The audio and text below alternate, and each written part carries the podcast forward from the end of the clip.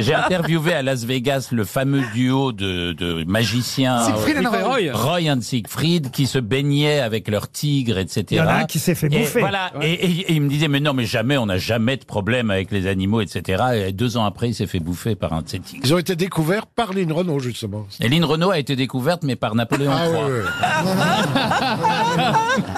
On devrait y aller toutes les grosses têtes. oui, oui. Alors, Là, ah ouais, là, ce je pense serait qu'on génial. revient jamais. Alors écoutez, il y a une des images les plus pathétiques que j'ai vues à, Le- à Las Vegas. C'est un, un bonhomme, fauteuil roulant, perfusion, trucs qui sortent du nez et tout. Et il il y a des, en- des machines à sous, on peut jouer à partir de un cent. Oh, tais-toi. et ce type-là jouait son dernier cent. C'est ce qu'on appelle un vieux jeton.